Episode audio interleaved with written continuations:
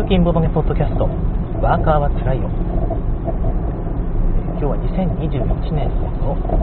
5月7日でしたかね、え金曜日の朝7時34分ぐらいでしょうか。の配信となります。えーと配信じゃないや収録か、えー何しろあれですね。ちょっとぼーっとしてて収録の開始タイミングが遅れてしまいました。福井の方はですね、まあ、全体的に曇ってるんですが、まあ、晴れと言っていいんじゃないでしょうかね、えーとまあ、曇りというか晴れというか、本当にお日様は出ていて、明るい感じですが、過ごしやすい一日となる気がします。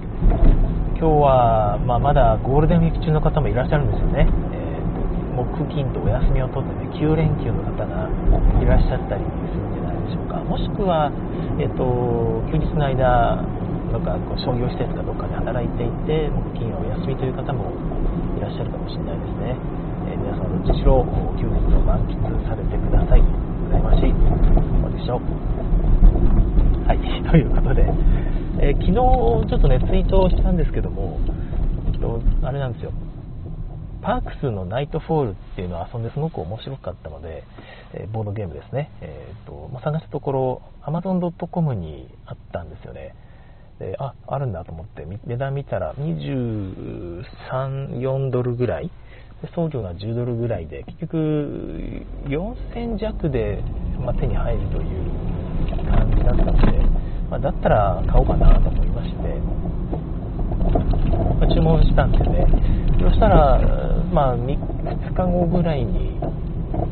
発送通知が届きまして、2日後ってことないのかな、1日ぐらいで発送されたのかな？えっ、とですね、あんま、Your order has shipped って書いてあって、書いてあったんですよね。で、普通に考えると、shipped、ship って他動詞なので、えーその Your order has shipped だと注文が出荷注文が何かを出荷したみたいなイメージになるはずなんですよ注文が何かを出荷したっておかしいじゃないかって注文が出荷されたんであって注文が何かを出荷したはずじゃない。自動詞じゃなくて他動詞のはずだと。この場合は Your order has been shipped になるはずなんですよね。has been shipped あのいわゆる受動体という形に完了形の受動体ですけどになるはずだよなと思って。あれ自分の英語の理解がおかしいんだろうかと思ってちょっと調べたんですがどうもそのこういうのは省略表現としてちょっと通用し始めていると。新聞英語の新聞の見出しとか、まあ英語のニュースの見出しなんかでよく使われている「イズ」がないぞこれ。なんでこれでこの意味であるんだみたいな感じですね、えー場所が短い場所が少ないので表示する場所が少ないのでちょっといくつか省略したよと。文としてはおかしいけど意味伝わるだろう伝わるよらという、まあ、そういう感じの表現みたいですでただ、まその後ですねネイティブの方ですねグレッグさんって方がいらっしゃって今は多分福井にいらっしゃらないんですが以前福井にいらっしゃってですね一緒にボードゲームとかも遊んだことがある方なんですけどもまあとネイティブの方ですね英語ネイティブの方なんですがグレッグさんから返そのリップが来てですねどうも確かにおかしいんだけど全然違和感ないっていう感じなんですよね。でこの違和感がないのは何でなのかなとちょっと思っていたんですがこのシップトって言葉ま過去完了形過去完了というか過去分詞ですよね。過去分詞というものがですね昔はオンラインとかネットワークが発達する前は相手が何かをしたという本当に完了形ですよね、えー相手のアクションの結果というニュアンスしかなかったのが今はオンラインで常にステータス見れるじゃないですか。相手荷物の今状況どこだみたいな。そこで常にシップとあもう出荷済みだという状態として見れるようになったのでなんかこのななんていうのかな、他動詞というよりは、状態を表す言葉として、このシップトって言葉が認識されてきたのかなと。だから、ハズシップトで、まあ、なんと言いますか、完了形というよりは、あ、シップトっていう状態持ってんだねと。だから、このオーダーは今シップトだねという感じで受け取られるようになったのかなみたいなですね。まあ、なんかこう妄想を繰り広げておりました。でもいい話ですけども、えー、まあ、これねボードゲームやってると結構英語の翻訳をすることが多いのでこういうなんか微妙なニュアンスの違いに敏感になるんですよね、まあ、自分だけかもしれないんですが、まあ、なんか勉強になるなという感じでございますね。まあ、何しろ、まあ、この能動体とかね受動体とかみたいなのって学校でよく習ったじゃないですか。当時はニュアンスみたいなものって一切教えられないんですよね。これはこういう意味だから覚えなさい。これはこういう意味だから覚えなさい。みたいなのばっかりで。なんか何やってんだろう何を教えられてんだろう。英語って不思議な言語だなみたいなですね。妙なこう感覚を得るわけですよね。代表的なのが能動体と自動体の置き換えだと思うんですけどもいわゆる、えーとまあ、私はその商品を出荷しますという英語 I, I shipped the item、まあ、shipped でもいいですよね。私はその商品を出荷しました。I shipped the item という言葉があったとしてこれは能動体ですよね。私が出荷した。これを自動体に置き換えなさい。あの自動体に置き換えなさいみたいな。アイテムの方を主語に置き換えなさいみたいなのがあって The item、えー、まあ is でいいのかなこの場合は。The item is shipped by me 私によってその商品は出荷されましたっていうような意味になるわけです、まあ、その商品は私が出荷したものですっていう意味ですよね。この自動体って。で私が私はその商品を出荷しましたとその商品は私に私が出荷したものですとは意味全然違うじゃないですか。日本語で言っても。言ってる言葉の伝えたい内容が全然別で、えー、まあ、私が私はその商品を出荷しましたっていうのは何、えー、て言うのかな。私がやったことを伝えてる。私はもうそれやりましたっ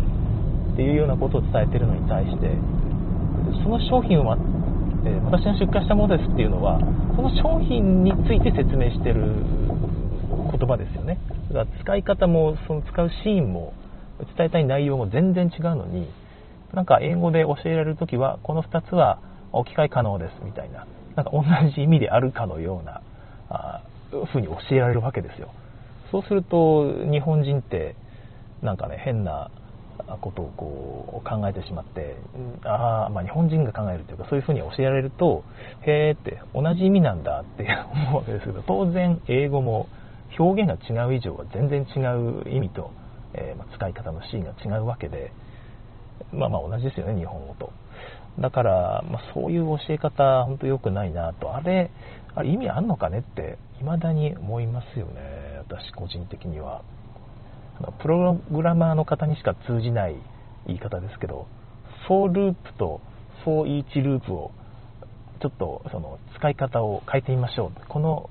このループは for each ループがありますが、これを for を使って、インデックス変数を使って置き換えなさいみたいな問題があったとして、意味あるって話ですよね。それ、そんなことしたら、それって書き換え可能だと思っちゃって、どっちでもいいやって思う人出てくるよね。そんな教え方しちゃダメでしょって話だと私は思うんですよね。だからその2つは別のタイミングで、まあ、まあ一緒に教えてもいいけど違うものだということをちゃんと理解させないと翻訳の時に変な翻訳してしまう変な英語を言ってしまうということになりかねないなと英語ってね主語すごく大事なんですよね。この主語っていうのがまず最初に来て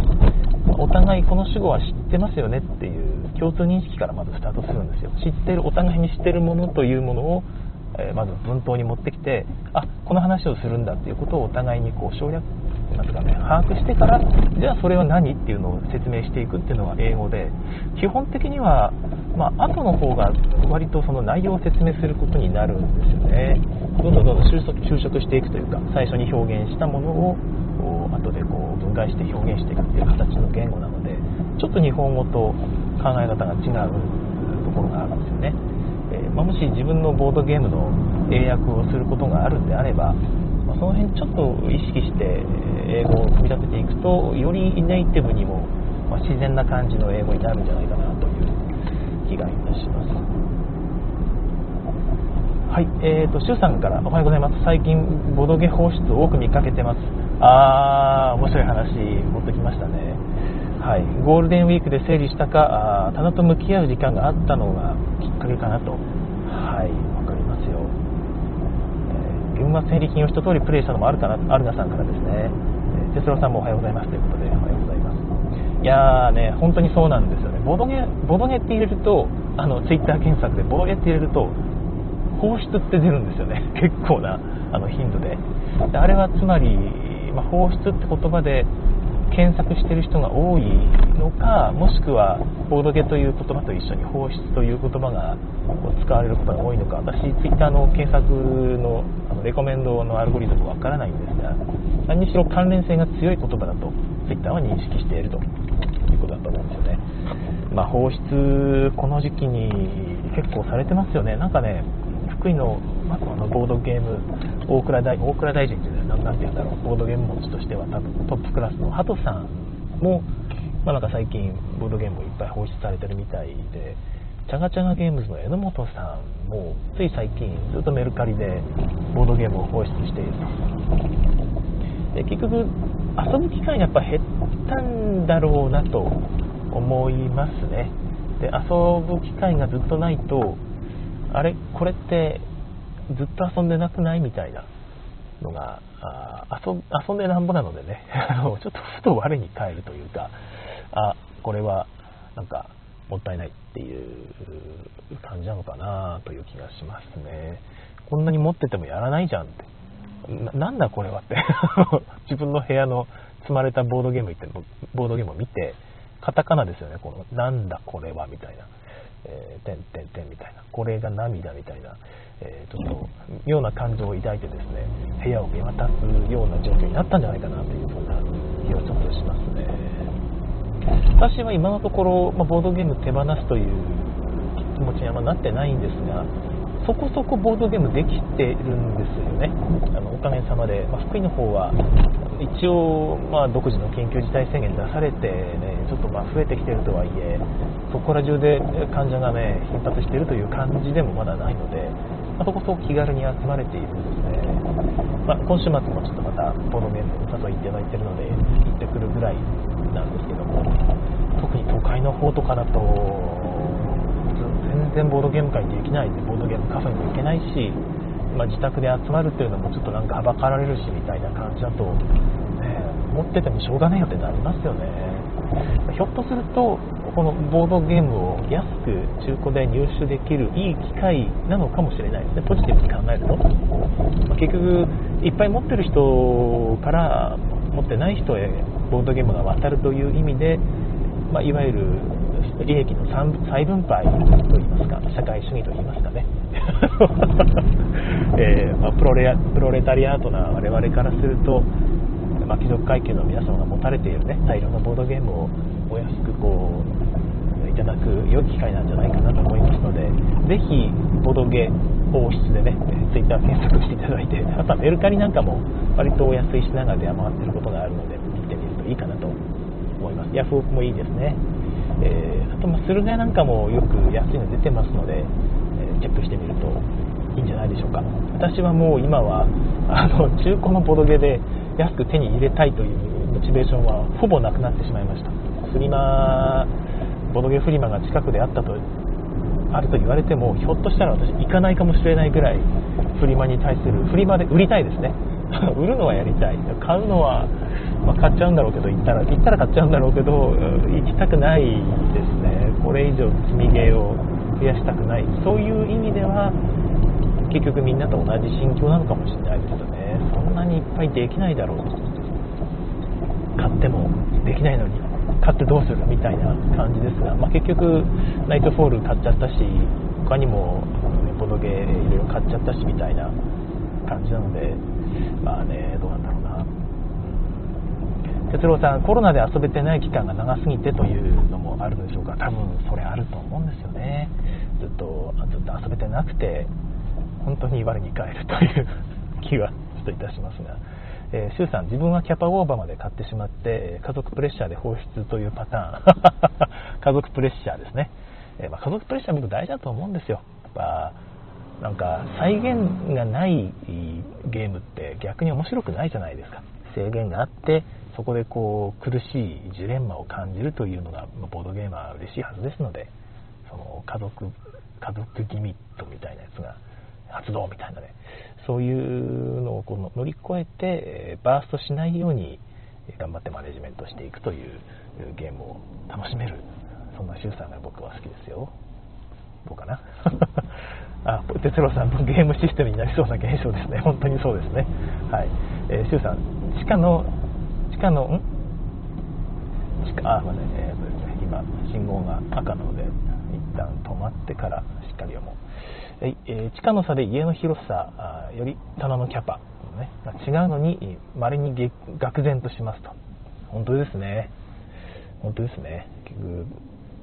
棚、棚のこの部分のにかかっているコストみたいなやつってね、人によって結構違うはずですよね。田舎はそういう意味じゃまあ気楽って気楽ですよね。はい。アルナさん、余裕を持っておかないと怖いので余裕があっても手放しちゃう。はあ、はいはいはいはい。その棚のってことですかね。手放しても売れそうにないゲームだと悩むけど、捨てることってあります？まあ、田舎の、田舎はいいんですよ、だから。まあ、捨てることってありますってことですか？あー捨てること、てる、捨てることは僕はないんですが、1個だけ迷ってるのが、パンデミックレガシーですね。あれ、僕どうしたらいいんでしょうね。中途半端に第 6, 6月までやって、あと半年残ってるやつ。残りを開けて、へえ、こんなのが入ってたんだ、ふーんつって捨てるべきなのか、それとも6月までプレイ済みですつって、誰か買ってくれるのを待つべきなのか、そんなの欲しい人いるのか、しかも箱がでかいというなんかあれはなんか捨てた方がいいのかなもうやらないしなでもどうなんだろうなみたいな微妙な空気になってますね。パンデミックレガシー途中まで遊んだパンデミックレガシーの処分方法大募集。はい。周さん拡大再生産メカニクス搭載なんて恐ろしい。自己増殖しますからねボードゲームね。勝手に子供産むんですよね。なんかあれは生物ですよね完全に。恐ろしい。はいまあ、そんな感じで あのアメリカアマゾンからボードゲーム届くんですけども、そのナイトフォールですね、パークスって皆さん遊ばれたことありますかね、あのパークスすごくいいゲームで、今前にも話したことあると思うんですが、まあ、それの拡張がキックスターターの時に一気に出たんですね。でナイトフォールという拡張です。でどんな拡張なのかというともともとパークスはスゴロクゲームというか東海道にちょっと似た感じのゲームです、えー、東海道は割とマスの幅があってですね、えー、どんだけ進むどんだけ進むってこのこう割と気軽に悩めるゲームだったんですがパークスはですねスゴロクのマスが7個ぐらいしかないんですね。で、えー、まあ、それで東海道をやるのでほぼ東海道と同じどこまで進んでもいいけど人のいるマスには入れないっていうことをやるのでまあもうジレンマがガチガチですよ、えー、ここ行くとあそこ行けなくなるけどそれ先行かないと多分他の人が入っちゃうんだろうなみたいな感じのガチガチのジレンマなんですが、えー、焚き火っていうトークンを全員1個ずつ持ってて一緒に焚き火しようって言いながらそのトークンを裏返すとですねあの同じ人と同じマスに1回だけ入れるっていう。で1ラウンド中うまくやると2回入れるのでまあ実はそこまで苦しくなくてですねえのんびりできるという、まあ、いいゲームなんですが、なんと皆さんこれあんまり、まあ、なんつうか、日本で日本語版が出てないのもあってですね、めちゃくちゃ話題になったゲームではないと思うんですが、ボードゲームギークの通常ランキングで100何位にいるんですよね。えだからだいぶいいゲームなのは間違いなくて、でしかもファミリーランキングに限って言えばですね、なんかすごいですよ、12位にいるんですよ。だから、ものすごいあまたあるゲームのファミリーゲームの中で12番目に面白いゲームですよ。すごくないですか？アズールのあのサマーパビリオンより上ですよ。まあ、このサマーパビリオンはちなみに14位ぐらいにいましたけども。なんかそのそれぐらい遊びやすくて良いファミリーゲームなんですが、まあ、メカニクス的にめちゃくちゃ尖ったメカニクスじゃないっていうのがちょっとあるのかな。私は十分これあの尖ったメカニクスだと思ってるんですけども。まあ、そのそういうパークスの拡張、ナイトフォール、どういうものかというと、もともとパークスはお散歩をしながらあの太陽のかけらとか、え水のかけらとかですね、あとは、ま、光とかですね、まあ、太陽っていうか太陽トークンですけど、光トークンなんですよね、光光をこう求めて歩いたり、水場を求めて歩いたりですね。あとは山を見たり森を見たりということをやりながらその関連する木のトークン山のトークン光のトークン水のトークンとか集めていって最後に集めたトークンによって、えーと、実際に存在する美しいイラストが描かれた風景のイラストが描かれた国立公園の名前が冠されたパークスカードというのをゲットします。そこに水2つ木1つ山1つみたいなアイコンが書いてあってでそれを支払うと取れるという単純なセットコレクションなんですよね。でその部分がすごくシンプルなんですがそのパークスカードにナイトフォールではパークスカードに得点だけではなくて取った瞬間になんかその追加で資源がもらえるとかカードが1枚取れますよとかみたいな即時効果がついているやつが増えています、はい、でもう1個一応ねナイトフォールということで夜のキャンプも楽しもうというのが、まあ、この拡張のテーマなんですね。これまでお昼の散歩だったのが夜という概念が出てきている。で、まあ、夜という概念が出てきていると言いましたけど、まあ、やってることは単純で、えー、さっきのその東海道でいうすごろく状のところにですねポンポンポンと一向機にテントの駒が置かれている状態で毎回スタート毎ラウンドスタートするんですよ。そのテントのところに止まると、えー、そのマスのアクションではなくてテントアクションを選ぶことができるようになると。たそのテントコマを取ってですね、え、別のところにテントアクションタイルっていうのが、ま、34枚出ているのでそこに置き直すと、まあ、置き直すかそこに置くとそのテントアクションというのができる。例えば、え、木を1個支払うとなんと水トークを5個一気にもらえるみたいなですね、え、そういう早取りのアクションが何個か出ているので、まあ、そのテントアクションをうまく使いたいねというところですね、え、まあ、だからちょっとまあ、戦略に幅を持たせつつまた早取りのジレンマも追加するというですね、えパークスに、え素晴らしい本当にちょうどいい感じのインタラクションとその戦略性の幅を広げる嬉しさみたいなものを追加してくれる両拡張だと思います。パークス自体は BGG で7.7とか6ぐらいなんですがえナイトフォールは8.1なんですよね。これを入れると、まあ、ゲーマーもそこそこ楽しめるまあ、私はパークスの本体で十分満足できるんですが、まあ、ナイトフォールのイラストがね、えー、また好きですしえちょっとだけジレンマを増すということでもテントでキャンプができるっていうフレーバーもいいじゃないですか。だからこういうものにナイトフォール私はすごくおすすめのゲームです面白かったです。ぜひ買ってください、えー、パークスはねなんかああコメント。ですねアルガさんパークスはいいぞ はい。アメリカ人の心にヒットした。そそうなんですかね。そうなのかな。ああまあそうですね。ボードゲームギークは。アメリカ人のほぼほぼアメリカ人のランキングですからね、えー、アルガさん BGG のランキング偏りすぎてビビるアーボレーターめちゃくちゃ好きだけど120位くらいにあるゲームかという感じ。そうなんですね。アーボレーターもやったことないですねそういえば。ああいうゲーム好きなんですかねアメリカ人は。何かこう失われた文明を取り戻すみたいな自然テーマがひょっとしたら好きなのかもしれないで。すねはい。何の話してましたっけ？ああそうそう。パークスですね。私あれなんであんなに面白いのかなっていうのをいつも考えるんですがやってることは割とガチのやつでまあまああのめくり要素がすごくあるので運要素も十分にあるんですが割とガチガチのシンプルなゲームではありながらもゲームなんですよねでもやってるとものすごくハイキング感、えキャンプ感山歩き感みたいなのを感じられるんですよね。自然の中を散策しているという気分にものすごくなる。一緒に遊んでる人もやっぱりちょっとそのフレーバーを感じていやもうちょっと山の方歩きたいなとか